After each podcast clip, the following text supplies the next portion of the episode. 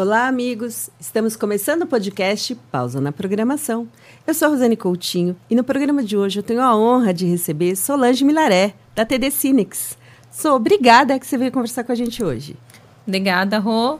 Prazer enorme estar aqui com vocês e poder compartilhar um pouquinho da minha história. Antes da gente começar, eu quero agradecer os nossos patrocinadores.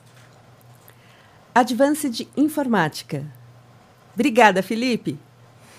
BTO Gestão Completa de TI. Estúdios Vida Moderna, tornando seu podcast em realidade. Ocmont Group, especialistas em cibersegurança. Uniker, a plataforma de CSP com as suas regras de negócio. Eu vou fazer a apresentação oficial da Solange. Maravilhosa!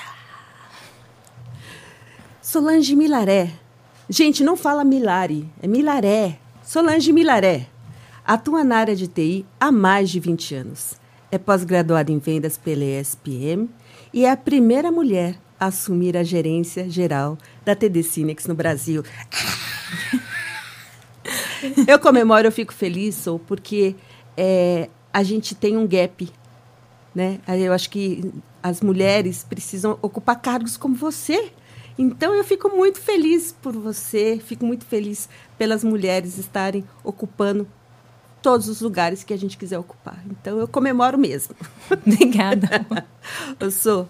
Conta pra gente um pouquinho, por que, que você escolheu trabalhar na área de segurança? Ou na área de segurança, na área de tecnologia? Na verdade, foi uma coincidência. Não era. Não foi uma coisa sonhada, planejada por anos. Eu, eu cresci num ambiente humilde e estudei em escola estadual e os sonhos das minhas amigas eram ser professoras, secretárias, é, fazer publicidade e propaganda, que eram os cursos técnicos da, da época. Isso foi há um tempinho aí atrás. E eu não sabia exatamente o que eu queria fazer, porque eu não me identificava com aquelas é, profissões. E um primo que tinha participado de um do grupo é, o primeiro grupo de CAD-CAM de uma grande montadora no Brasil perguntou o que eu gostaria de fazer, se eu já tinha planos, eu disse que não, ele perguntou se eu queria conhecer o que ele fazia.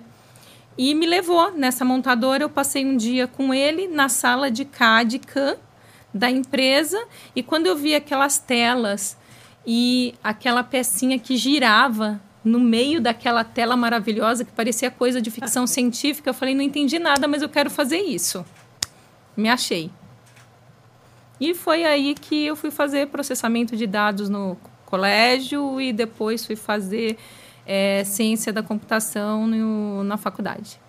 E conta pra gente então, um pouquinho da sua trajetória, que é tão linda, né? É, traz esse contexto aqui para o pessoal que está assistindo a gente.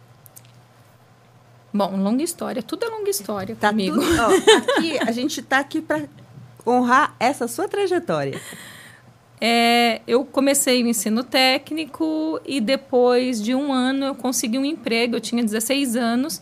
Eu consegui um estágio de digitadora numa metalúrgica, pois eu sou do ABC, no ABC, naquela época, anos 80, tudo girava em torno das metalúrgicas. Eu consegui um emprego de digitadora, departamento de vendas e lá fiquei. E quando terminou meu contrato de estágio, a única oportunidade que tinha na empresa era de auxiliar de vendas.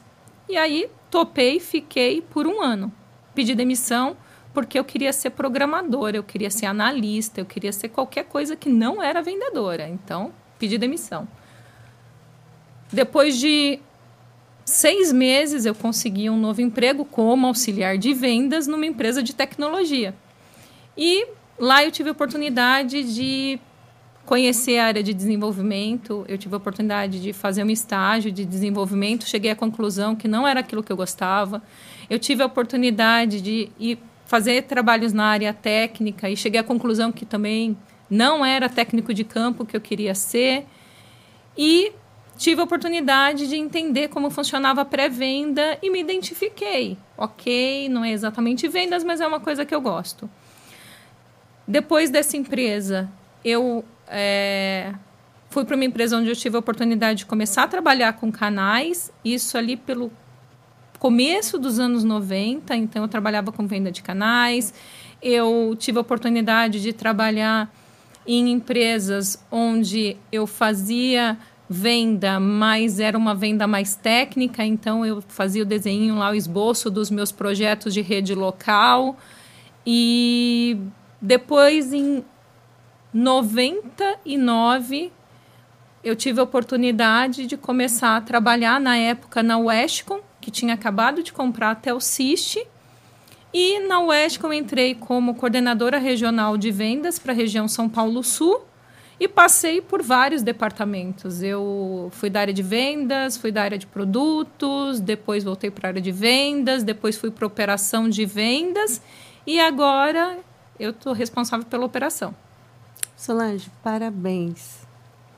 É, é, é, muito, é muito lindo ver porque você construiu a sua carreira né, dentro da empresa e olha, você é a GM hoje, né, responsável por todo o Brasil. Então, parabéns. Obrigada. Uma jornada. é, você resumiu, mas assim, é, é, é, é, são muitos anos, né, Su? Não foi, não chegou ontem, né? Não. Quase 25 anos de empresa Legal. construindo. Legal. So, e nesse, e nesse período todo, quem são as suas referências? Quem são as pessoas que a gente pode honrar a trajetória que contribuíram com você e, ou que você se, você se inspira? Eu tenho sorte de trabalhar numa empresa com muitas referências. É, nós temos Otávio Lazzarini, que é o, o VP Latam, uma pessoa incrível, um dos profissionais com é, é assim com valores inacreditáveis, e isso vem para a empresa, é, com uma visão estratégica incrível que nos trouxe até aqui.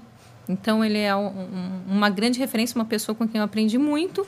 E os dois mestres que são mais conhecidos aí no mercado que qualquer um, Sérgio Basílio e Humberto Menezes. Eu tive a honra de trabalhar com os dois durante muitos anos e a oportunidade de aprender muito e me inspirar muito com a experiência e a história dos dois. Isso, como é que você tá? Como é que você sente assumindo esse novo cargo? Como é que você está se sentindo? Com frio na barriga, porque entrar na posição por onde passou Otávio Lazzarini e Humberto Menezes não é fácil. Substituir o Neymar num jogo onde todo mundo está ganhando, a nossa empresa está num momento maravilhoso. Então, é, obviamente, causa aquela, aquele frio na barriga, aquela ansiedade para honrar toda essa história que já foi construída. Então, eu acho que se você está substituindo o Neymar, então você é a Marta. você é a Marta. Porque eu já trabalhei num período né, é, na TD Cinex também. Então, eu, eu garanto, ela é a Marta. conta pra gente um pouco é, sobre os desafios nessa, na carreira que você teve. É, e por que, que eu estou perguntando isso? Porque é, muitas vezes as pessoas pensam que é fácil, né? A gente, a gente trabalha numa área que está se transformando a cada dia. Né? Então, uhum. compartilha com a gente um pouquinho é, dos desafios que você teve na sua trajetória? Eu acho que o, o maior desafio foi ter começado muito jovem no mercado novo, que era de tecnologia e que era extremamente masculino.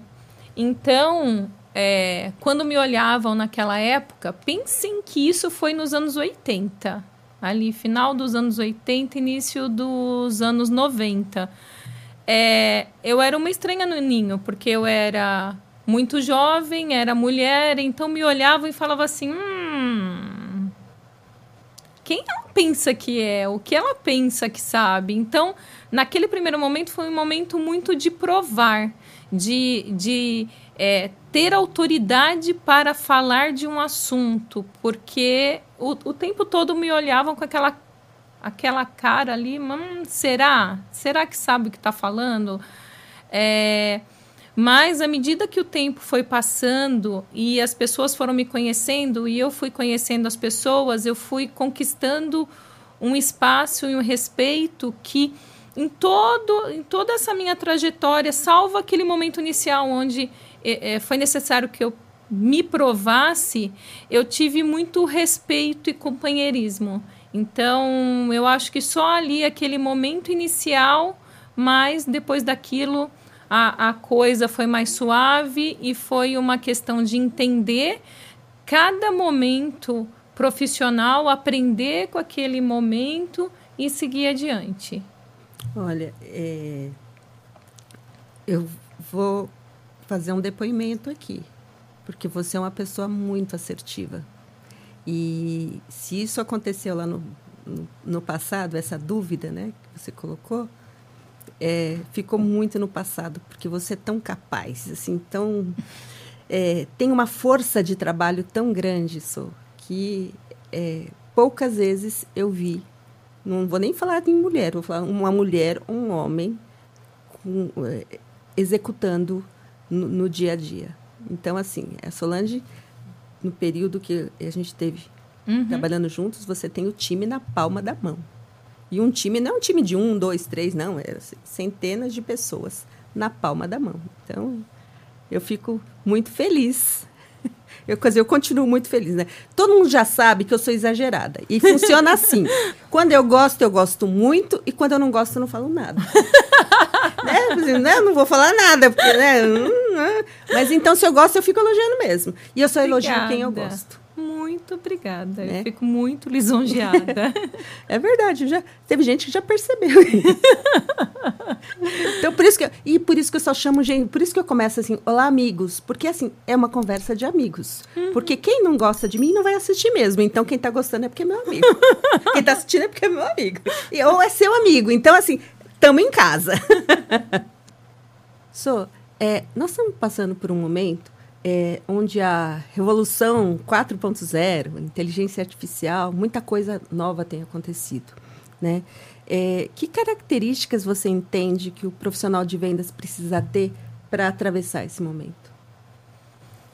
Eu acredito que o profissional de vendas tenha que ter muito conhecimento do negócio do seu cliente, das soluções que ele comercializa e uma visão muito clara e estratégica de como aquelas soluções endereçam e agregam valor para aquele mercado. Como que é, ele pode abordar o cliente dele de forma estratégica para entender a dor do cliente e posicionar aquelas soluções, aquele portfólio e a sua empresa como a melhor solução para aquela dor do cliente é, aquele modelo antigo que nós tínhamos de ah, vamos lá tomar um cafezinho e aí a gente vê que hoje não basta. Nós precisamos levar atrelado muita estratégia, uma abordagem diferenciada que realmente traga um valor para o nosso cliente. É interessante isso que você falou, porque é, a TD Cinix ela tem um portfólio super grande né, de, de soluções, vocês fazem um trabalho magnífico, é, não só aqui no Brasil, mas em todo o mundo, né? Então, eu queria te perguntar quais são as tendências na área de TI que você vê. A gente falou um pouquinho de inteligência artificial, mas ali é, você tem uma visão do todo, né? Porque você tem um portfólio amplo. Uhum. O que, que você entende que está acontecendo também em paralelo? Nós estamos convivendo com várias é, é, ondas tecnológicas nesse momento. Então, nós temos cloud, que é uma realidade e que se falava em tendência, e hoje nós continuamos tendo um ritmo acelerado de crescimento, sem volta. É, nós temos redes híbridas, que são uma tendência. Nós temos é, é, a segurança com a demanda de dados que tudo isso cria, com essa mudança de ambiente que é, nós temos vivenciado, nós temos uma, um crescimento exponencial de segurança. Nós temos IoT e junto com IoT é, nós temos Big Data e, e outras tendências. Então, nós é, estamos vivendo um momento tão grande de transformação, onde a tecnologia ela está mudando não só para as empresas, mas na vida das pessoas. Então, quando nós falamos de inteligência artificial, é quase impossível você imaginar uma área de conhecimento que não vá ser influenciada ou transformada pela inteligência artificial. Então, é, são algumas é, áreas que algumas já são realidade hoje, outras em curto espaço de tempo serão, mas que vão transformar o nosso mercado de uma forma muito rápida nos próximos anos. É, diante de tudo isso, eu tenho conversado com algumas pessoas e todo mundo fala assim, ó, calma, vai dar bom, né? Porque é muita, realmente é muita novidade. É, cada fabricante tá, tem soltado, né? Uhum. Cada dia é, é, uma coisa que a gente, e a gente vai ter um momento que isso deve ter um, uma estabilização, né? Então assim, ó, calma, vai dar tudo certo. então, sou é, diante disso, a gente ainda tem um cenário hoje aqui no Brasil onde é, as mulheres têm uma participação é, não tão é, de protagonista e, e, na nossa área, infelizmente. Né? Como é que a gente pode encorajar so, mais participação feminina? Como é que as pessoas. Ó, eu, nós estamos trazendo aqui, gente, uma mulher para vocês se inspirarem. Tá? É, só isso, Solange Milaré. Né? É, como é que a gente encoraja mais mulheres? So? Eu acho que o, o primeiro ponto é desmistificando. Então, o desmistificar passa desde as jovens ali, das adolescentes que olham para o mercado de tecnologia com um viés muito forte de uma é, programação, desenvolvimento, ah, uma coisa mais chata. É, e a área de tecnologia tem campos assim super desafiadores, interessantes que as meninas podem explorar. É, nós temos é, profissionais que entram na área de tecnologia e acabam focando somente na área técnica e nós temos um campo de atuação enorme. Como eu falei, eu vim da área. A, a minha formação é técnica, mas o, o, o, meu desenvolvimento foi na área de vendas, então você pode fazer uma, uma. Você pode ter uma formação técnica, você pode fazer uma, faculdade nessa área e usar esse teu conhecimento para se desenvolver no mercado em outras áreas é, é, de atuação de uma empresa. É, então, eu acho que nós precisamos quebrar um ciclo e começar a aumentar a entrada na base. A partir do momento que nós estamos entrando, aumentando a entrada na base e as profissionais que estão no mercado se aventuram em outras áreas, nós conseguimos cada vez mais ocupar espaço nesse mercado. Hoje nós já vemos grandes mulheres em posições de liderança. É, nós temos na nossa empresa um, um, um grande número de executivas hoje, mas nós temos observado um movimento no mercado de tecnologia é, algumas empresas ainda de uma forma mais é, é, conservadora, mas a grande maioria já mostrando um, uma cara diferente. Nós já vamos em eventos. Quando eu comecei lá atrás, quando eu era criança pequena, lá em Barbacena, nós íamos em eventos e nós encontrávamos pouquíssimas mulheres, salas com 50 homens e três mulheres. E hoje nós não, nós vamos em eventos e o público já, já se mostra muito misto. É, então eu acho que em alguns anos esse cenário pode mudar, pode mudar é, muito significativamente. So, e como é que a gente, é, eu acho que existe essa abertura, esse espaço, né?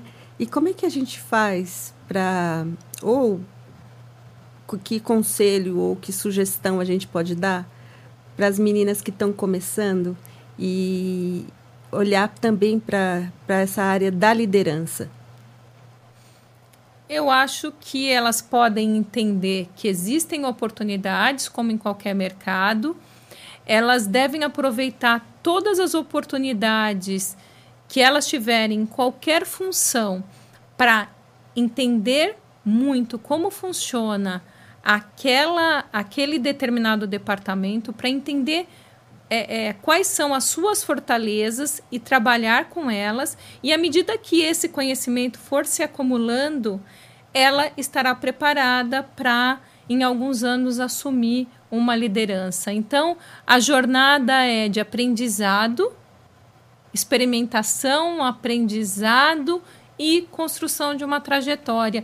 Não existe uma fórmula mágica, um, um MBA que te prepare para assumir naquele exato instante a liderança, mas você estando conectado ao negócio, conectando aquilo que você faz, experimentando, aprendendo, desenvolvendo as suas fortalezas, você vai chegar onde você quer. Oh, a gente consegue. so, é, para a gente, a gente está se encaminhando para o final e eu queria perguntar para você como é que é o seu momento pausa na programação, aquela hora que você respira e você recarrega as suas energias. Pausa na programação é minha família. Quando eu fico com a minha família, todo o resto se acaba. E quando eu estou muito estressada, eu chego em casa, eu pego a minha filha, minha filha é adolescente, e nós sentamos, assistimos uma série engraçada, damos muita risada e todo mundo acaba pausa na programação. Que, le que legal. So, eu quero te agradecer demais. Eu sei quão a sua agenda é cheia e ter você aqui de verdade é uma honra. Muito obrigada. Obrigada, Rô, pela oportunidade. Foi ótimo. Pessoal, Quero agradecer vocês pela audiência de hoje. Até semana que vem. Obrigada. Tchau, tchau.